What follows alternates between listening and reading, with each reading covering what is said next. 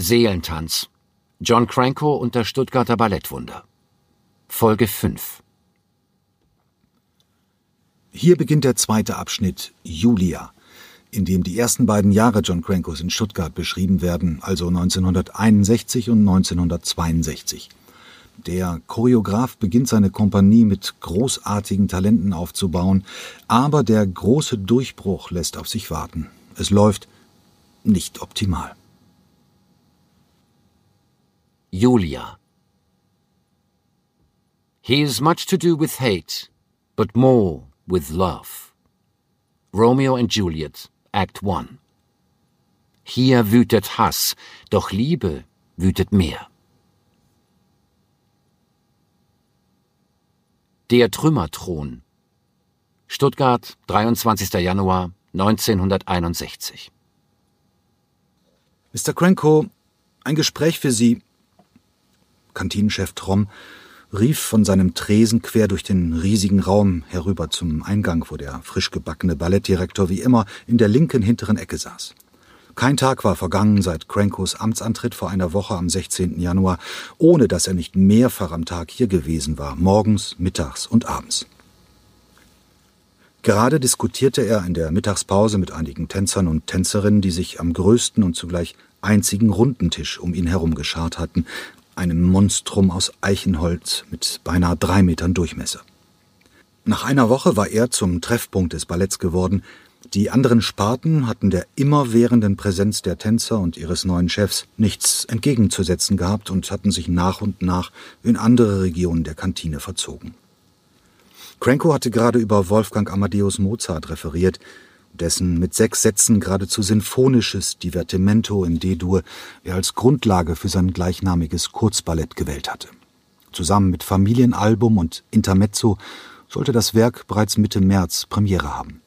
Als Gast hatte er in seinen Choreografiefreund Kenneth Macmillan vom Londoner Royal Ballet verpflichtet, der solitär von einer Mitarbeiterin in Stuttgart einstudieren ließ. Schon mit seiner ersten Inszenierung wollte Cranko zeigen, dass die neue Kompanie nicht für sich allein stand, sondern Teil der internationalen Ballettwelt war. Komme! Cranko schnellte hoch und kletterte über mehrere seiner neben ihm sitzenden Zuhörer hinweg. Gerd Prast, Georgette Zingueridis und seine derzeitige erste Tänzerin Micheline Foire, die nacheinander zur Seite rutschten und Platz für Johns flinke Füße schufen, die in bequemen Segelschuhen aus Nappaleder steckten. Nachdem er auch die außen sitzende Griechin Georgette passiert hatte, sprang er auf den rot-schweiz weiß-grau gesprenkelten Linoleumboden. Sein linker Ellenbogen prallte dabei auf die Lehne eines unansehnlichen Stuhls, den Cranko schon den ganzen Tag mit sich herumschleppte. Mit schmerzverzerrtem Gesicht durchmaß er schnellen Schrittes die Kantine, die an Hässlichkeit kaum zu überbieten war. Eine Batterie von Neonröhren warf von der mit beinahe zehn Metern unmäßig hohen Decke ihr kaltes Licht nach unten in den Raum, der mit ringsum verlegten bräunlich-speckigen Holzpaneelen verkleidet wurde. Die wenigen winzigen Fenster waren so hoch angebracht, dass das Kantinenpersonal eine große Leiter holen musste, um sie zu öffnen oder zu schließen.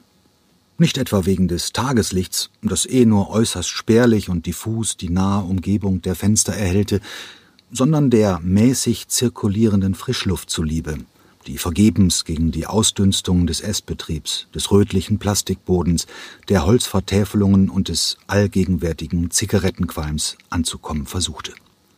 Oben in Höhe der Minifenster lag der Stuttgarter Schlossgarten. Die Kantine befand sich also programmatisch geradezu tief im Erdreich.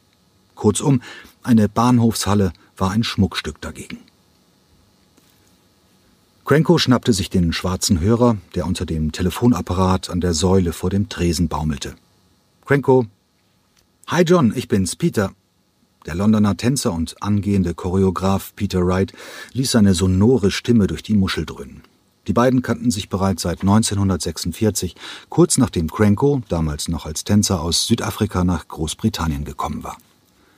Oh, wie schön, dass du dich zurückmeldest. Ich bin in echten Schwierigkeiten. Was gibt's denn? Pass auf, Peter, ich brauch dich hier in Stuttgart unbedingt. Mich?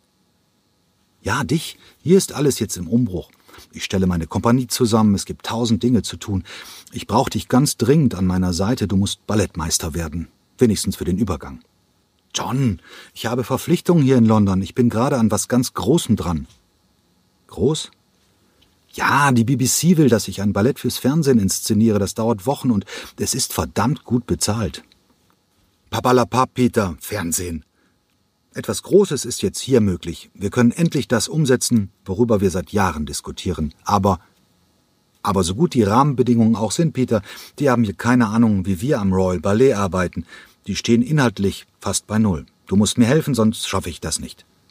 John. Vergiss die BBC. Hier in Stuttgart können wir zusammen was Einmaliges auf die Beine stellen, jetzt. Vor allem brauche ich sofort eine neue Prima Ballerina. Du hast doch die Pelle hatte. Sie war keine Teamplayerin. John, mit der BBC könnte ich vielleicht sprechen, aber das Problem ist Sonja.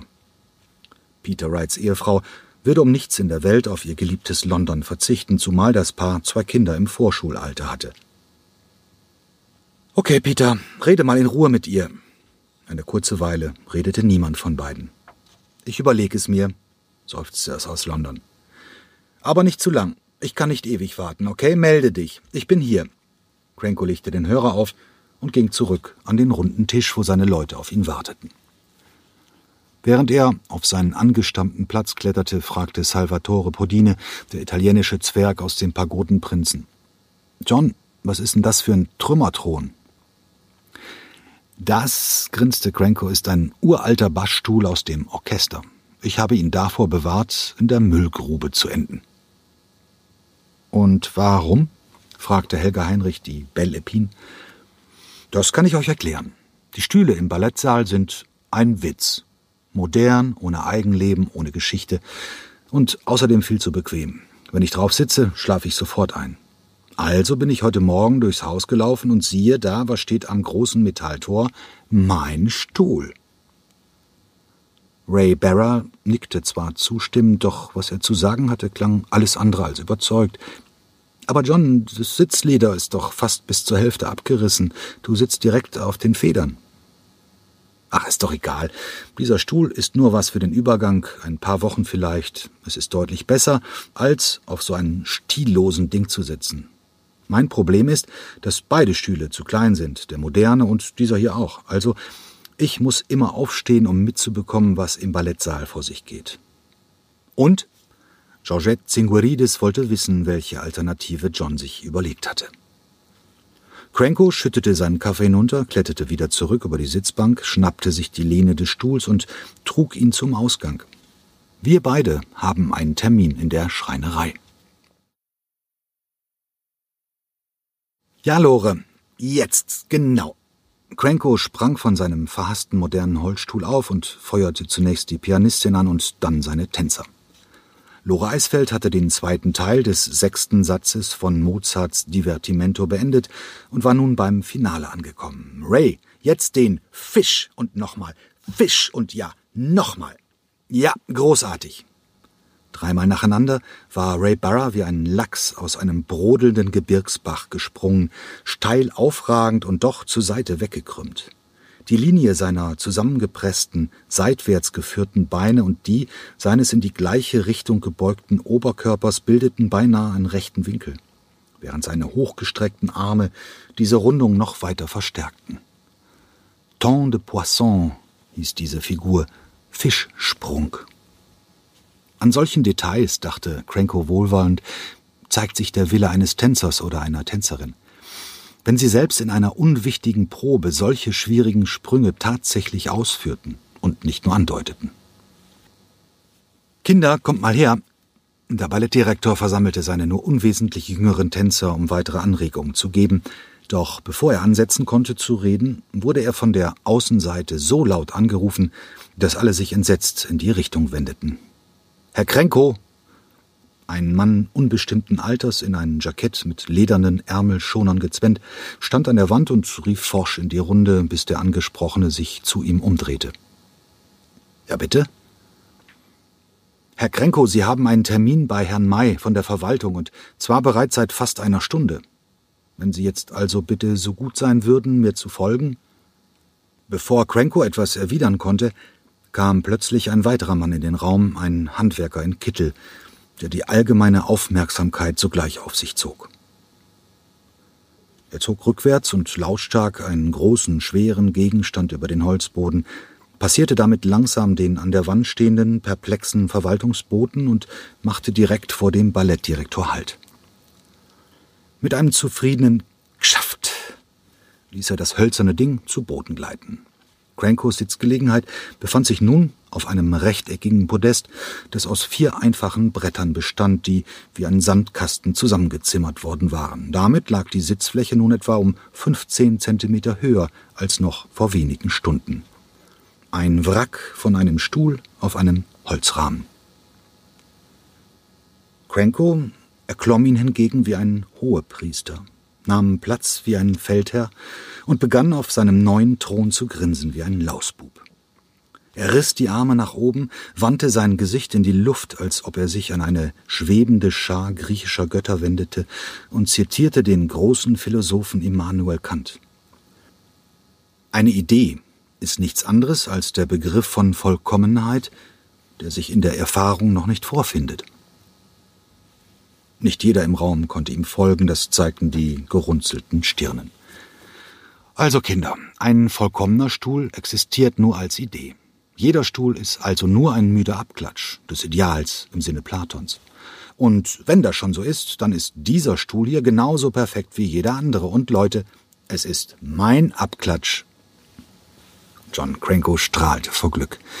Dieses eigenwillige Sitzmöbel war sein erster persönlicher Erfolg im selbstgewählten deutschen Exil.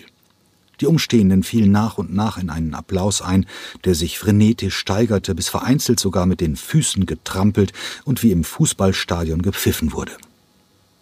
Der Schreiner aus der Werkstatt hatte ja schon viel gesehen. Kopfschüttelnd verließ er unter anhaltendem Beifallsturm den Probenraum. Herr Kränkow, mischte sich nun lautstark der Verwaltungsherold ein, wenn Sie dann endlich so weit wären, Herr May, wie schön, Sie endlich kennenzulernen. Cranko kam mit ausgestreckter Hand auf seinen Gesprächspartner zu, der von seinem Sessel hinter einem Aktenberg aufstand und um Fassung rang. Beide schüttelten sich mit verzerrtem Gesicht die Hände, kurz und trocken. Der Ärmelschoner bewährte Beamte verließ den Raum seines Chefs, während seine Mundwinkel sich unter unverhohlener Genugtuung verzogen. Herr Cranko, ich warte jetzt seit über einer Woche auf Sie. Haben Sie eine Ahnung, was wir jetzt endlich dringend. Er erhob seinen Zeigefinger. Nein, besser dringendst besprechen müssen.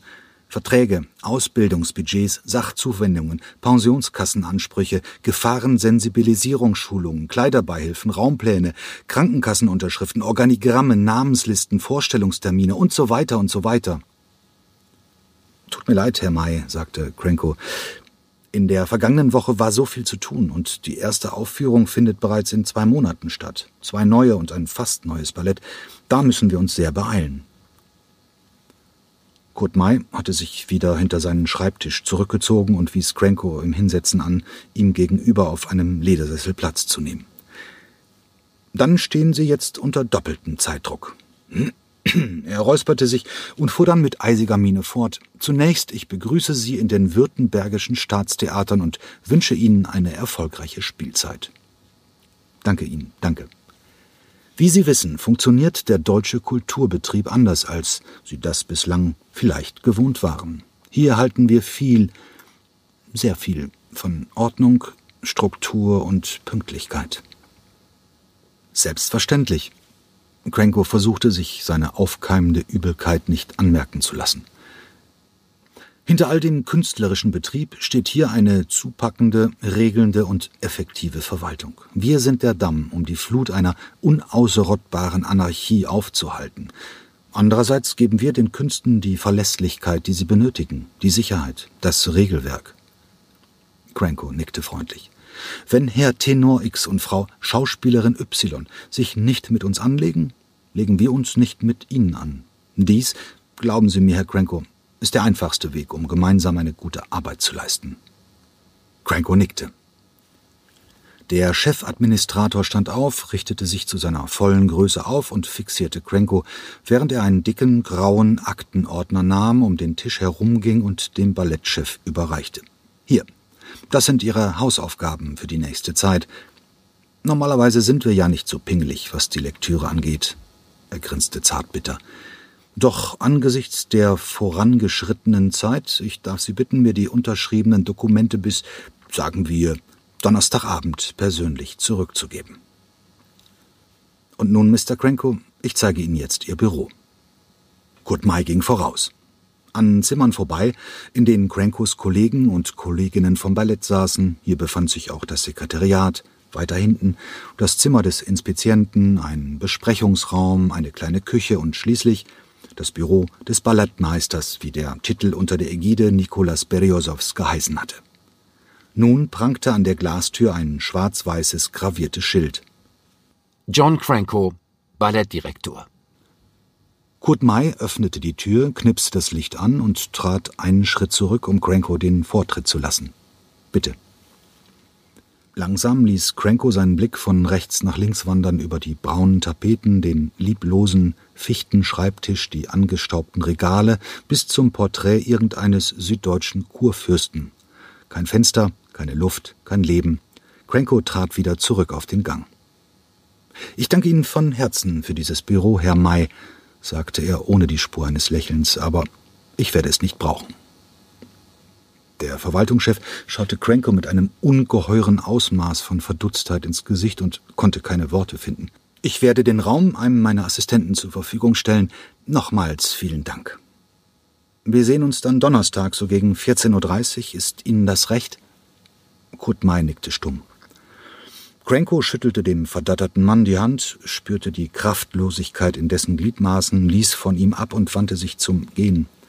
Nach drei Schritten blieb er noch einmal stehen und wandte sich erneut um. Ach ja, Herr May, wären Sie bitte so freundlich und würden das Schild an der Tür wieder entfernen? Der Blick des Landesbeamten schwang unkoordiniert nach links auf die Tür, verharrte dort eine Spur zu lang und richtete sich dann langsam wieder auf Cranko. Mein Namensschild, es klebt dort zu Unrecht. Ordnung beginnt im Kleinen, finden Sie nicht? Dann wandte John Cranko sich endgültig ab und schritt mit forschem Tempo den Gang entlang ins Treppenhaus. Die Vortänzerin Stuttgart, 18. April 1961 die Frühlingssonne hatte den Stuttgarter Talkessel in ein glänzendes, fast beißendes Licht getaucht. Die Eleven und Elevinnen waren größtenteils auf ihren Fahrrädern und mit Sonnenbrillen zur Oper geradelt. In den Sälen im ersten und zweiten Stock war die Luft wie Honig. Zarte Staubfahnen von Kolophonium brachen sich in den harten Sonnenstrahlen. Und manch ein Tänzer und manch eine Tänzerin ließen sich für ein paar Sekunden ergreifen von diesem Schauspiel. Dann begannen sie achselzuckend ihr Dehn- und Aufwärmprogramm à la Bar. Um elf Uhr erschien Cranko, sein ausgesprochen gut gelaunter Generalintendant, nebst Referent Pohlmann und Verwaltungsdirektor May sowie Ballettfreund Fritz Höfer im Zuschauerraum und setzten sich in die Mitte der ersten Reihe. Lore Eisfeld, heute in einem groben braunen Strickleid, wartete bereits an ihrem Piano an der Seite der Bühne, halb abgedeckt von dem seitlichen Vorhang. Und dann tat sich etwas in der Kulisse. Ray Barra schritt zur Bühnenmitte, gefolgt von einer unbekannten Tänzerin. Ihr Name Marcia Heide, Brasilianerin aus Rio de Janeiro. Ihre Aufregung war fast körperlich greifbar. Aufgrund der weißen Schminke, die sie übermäßig dick aufgetragen hatte, waren ihre Gesichtszüge maskenhaft. Sie kam zur Audition, dem Vortanzen. Alfonso Cata, einer ihrer Freunde aus Kuba, Gruppentänzer in Johns Kompanie, hatte von ihr berichtet und John hatte sie sofort eingeladen, denn er hatte zu diesem Zeitpunkt noch eine ganze Menge Verträge zu vergeben. Mit einem aufmunternden Lächeln winkte die Korrepetitorin der Tänzerin zu. Ray war am frühen Morgen zu ihr gekommen und hatte gesagt, Mensch, Lore, die Marcia ist total nervös. Kümmere dich mal um sie. In der Garderobe hatte die Brasilianerin sie gebeten, nicht zu schnell zu spielen, aber auch nicht zu langsam. Und ob sie gut geschminkt sei und, und, und. Irgendwie mochte Frau Eisfeld das Nervenbündel, aber viel Chancen räumte sie ihr nicht ein. Mit drei Jahren hatte Marcia Haidé in Niterói auf der anderen Seite der Guanabara-Bucht von Rio de Janeiro begonnen zu tanzen, als ihr geliebter Großvater ein Radio angeschaltet hatte und seitdem konnte sie nicht mehr aufhören damit. Ihre professionelle Ausbildung hatte sie später beim Royal Ballet in London gemacht. Dann, nach einem Vortanzen in Argentinien, hatte sie der große Georges Marquis de Cuevas für sein Pariser Grand Ballet verpflichtet. Komm im Januar nach Paris und du kannst bei uns anfangen, hatte der Marquis gesagt, und Marcia war überpünktlich erschienen. Sorry, hatte er dann gesagt, der Platz ist jetzt doch noch nicht frei, du musst dich noch eine Weile gedulden. Mit diesem gebrochenen Versprechen hatte die schlimmste Phase ihres Lebens begonnen. Das Warten. Allein in Paris, das Geld reichte kaum. Nach einem Dreivierteljahr rief der Marquis zum zweiten Vortanzen, doch da war sie mittlerweile in einem furchtbaren Tief und hatte sich ein enormes Fettpolster angefressen. Sorry, Marcia, aber du bist nicht mehr die gleiche wie in Buenos Aires, hatte der französische Exzentriker gesagt. So kommst du mir nicht in die Kompanie. Zwar hatte der Marquis sich doch noch erweichen lassen und sie bekam ihr erstes Engagement als Gruppentänzerin, aber in Paris fühlte sie sich seit dieser erneuten Abfuhr nicht mehr wohl. Heute, bei dieser Audition, ging es für sie um alles. Marcia Haidé wollte weg aus Paris, wo sie die Hölle auf Erden durchgemacht hatte. Wie tief war sie gesunken? Eine Stadt wie Stuttgart erschien ihr wie eine Verheißung, doch selbst dafür waren die Voraussetzungen nicht eben rosig. Sie wusste, dass sie immer noch viel zu dick war. Auch das heute früh dem Fundus entliehene, vielverdeckende Tutu konnte darüber nicht hinwegtäuschen. Bitte. John klatschte kurz und freundschaftlich in die Hände, gab Lore Eisfeld mit einem kurzen Kopfnicken zu verstehen, dass sie nun beginnen könne, und setzte sich zwischen Höfer und Schäfer. Sleeping Beauty, Dornröschen, dritter Akt. Routine, hundertmal pro Jahr, auf jeder Ballettbühne der Welt so oder so ähnlich vorgemacht, nachgemacht, wiederholt. Die ersten Takte Tschaikowski, von Lore Eisfeld dezent angespielt, erfüllten den Raum. Dünn und flüchtig, kaum in mehr als den ersten zehn Reihen zu hören. Die ersten Schritte der Tänzerin aus Brasilien, zart, ein wenig steif vielleicht, in jedem Fall aber nichts wirklich Außergewöhnliches. Keine Gänsehaut bei den Betrachtern, keine Begeisterung, kein Raunen. Ernst das Gesicht der Heidi, konzentriert auf jede einzelne Note und die Abstimmung mit ihrem Partner, dem energischen Stuttgarter Primeur Danseur Ray Barra. Ihre Verkrampfung löste sich kaum wahrnehmbar mit jedem Takt. Sie war wie nach innen gekehrt. Cranko stand auf, um dem Geschehen näher zu sein. Schäfer runzelte die Stirn und warf Höfer hinter Johns Rücken despektierliche Blicke zu und die Andeutung eines Kopfschüttelns. Höfer erwiderte mit einem kritischen Lächeln und ließ dazu seinen Gehstock auf den Boden prallen. Was für ein hässliches Entlein! Höfer riss seinen Kopf nach rechts, erschrocken von den leisen, aber deutlichen Worten des Generalintendanten. Dies war eine wirklich ungewöhnliche Bemerkung für den normalerweise formvollendeten Walter Erich Schäfer. Ist doch wahr. Die sieht aus wie eine Wasserleiche mit ihrer weißen Schminke und schauen Sie sich doch mal die Oberschenkel an. Naja, Höfer sah sich bemüßigt, Schäfer zu antworten. Ich bin ja auch nicht begeistert, aber John scheint irgendwas zu sehen. Es lief überhaupt nicht gut. Rays silberner Fingerring mit fünf Türkissteinen während einer USA-Reise auf einem Halt in einem Reservat der Navajo-Indianer für wenige Dollar erstanden, verfing sich an Marcias schlecht sitzendem Tutu. An der Rückenpartie riss es eine ganze Handbreit auf und aus Entsetzen über den Vorfall kam die Brasilianerin aus dem Takt. Ihre schreckensgeweiteten Augen hefteten sich hilfesuchend auf Ray Barra. Diesem gelang es trotz der schwierigen Tanzfigur, den Ring irgendwie abzustreifen und in seinem Mund verschwinden zu lassen, um seiner Partnerin weitere Peinlichkeiten zu ersparen. Die Brasilianerin bedankte sich mit einem verkrampften, aber wundervollen Lächeln des Dankes.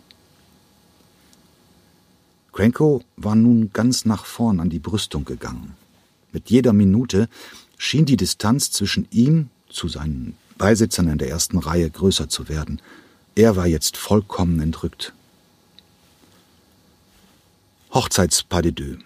Prinzessin Aurora und Prinz Desiree tanzten ihre letzte Figur.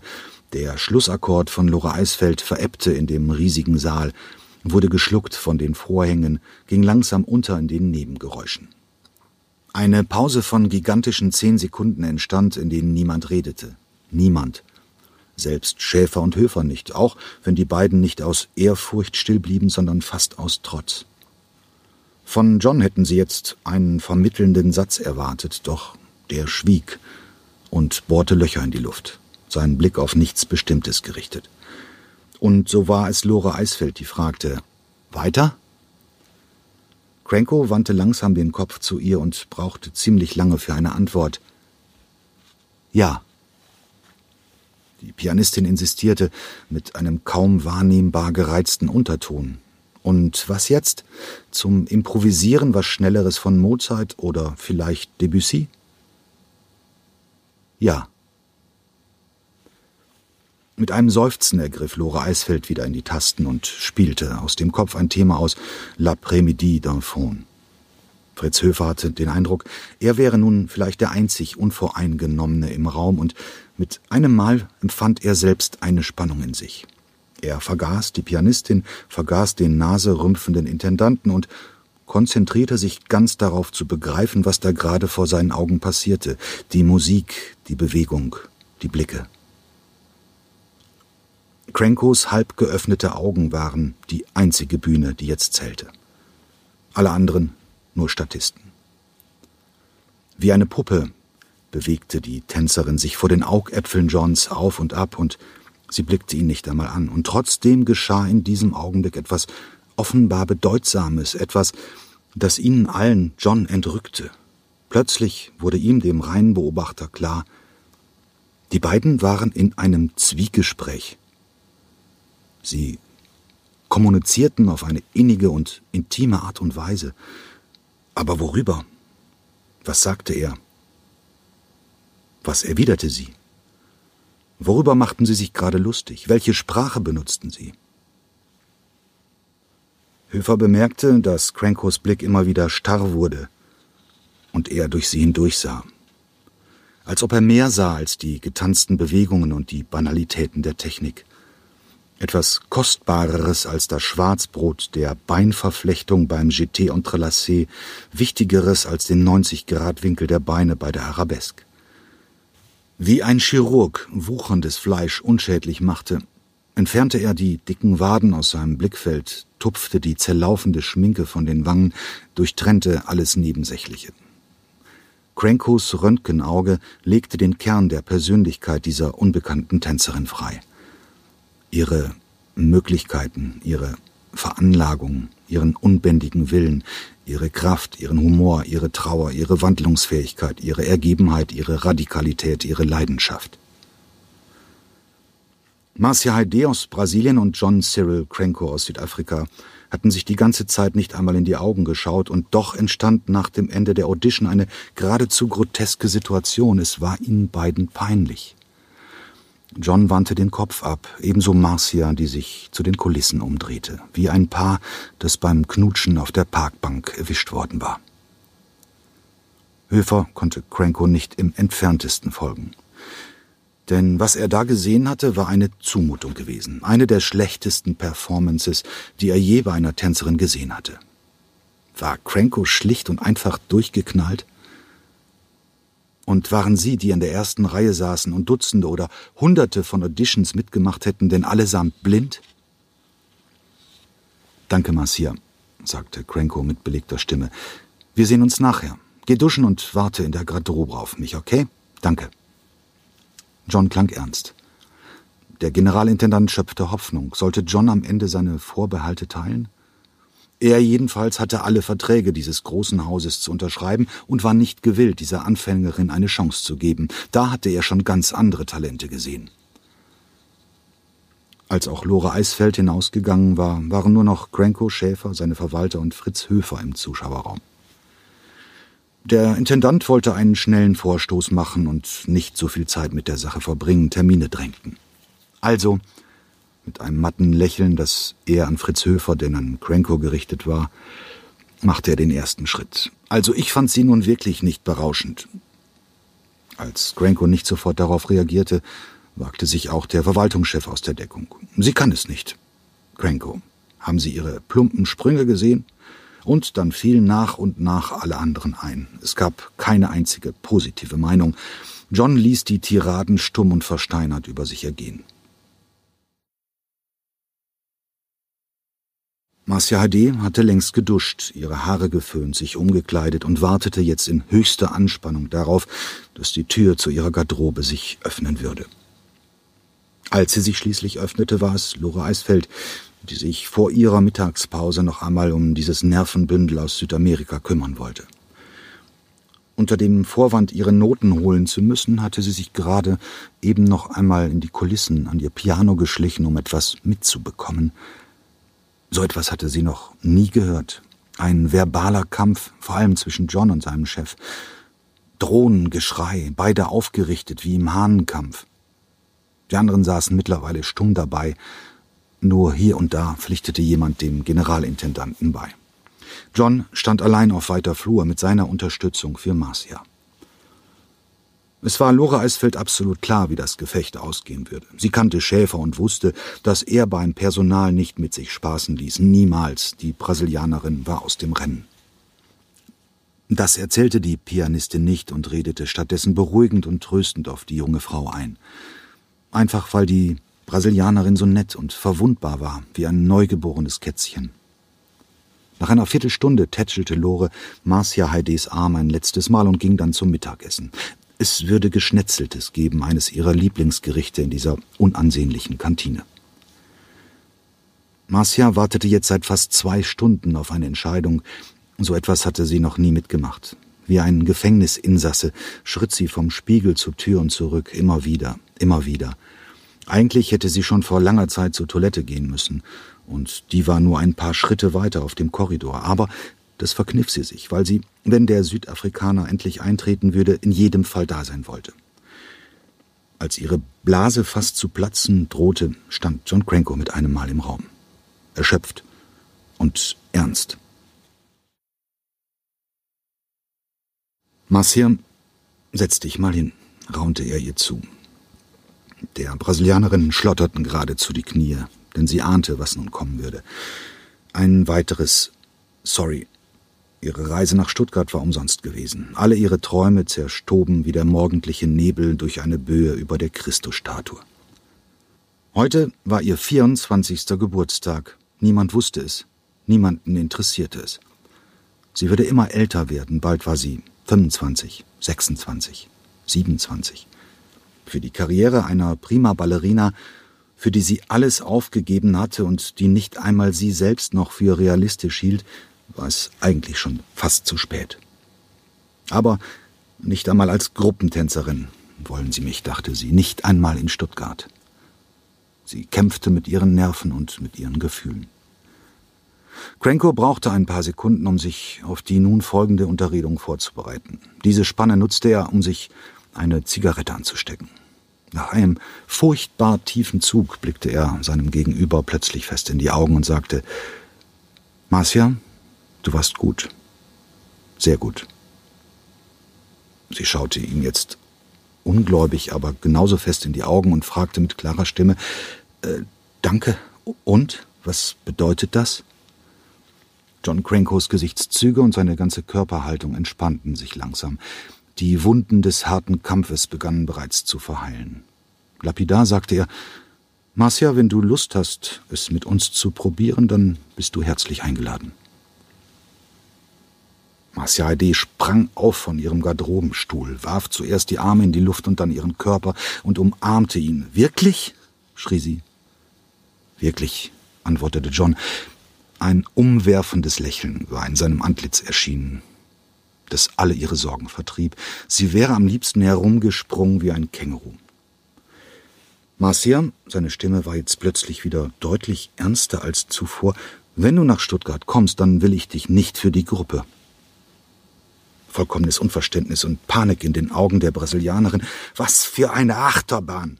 Es war einfach zu viel, sie konnte nicht mehr. Sie schloss die Augen, die Tränen flossen in Laufbächen über ihre schmerzverzerrten Wangen. Sie konnte sich jetzt einfach nicht mehr zurückhalten. Sie erwartete ihren Todesstoß. Noch ein letzter tiefer Zug an der Zigarette und dann mit einem Kopfnicken, das nicht nur ihr galt, sondern auch sich selbst, sagte John Cranko sehr leise und jedes einzelne Wort betonend. Marcia, du wirst meine prima Ballerina.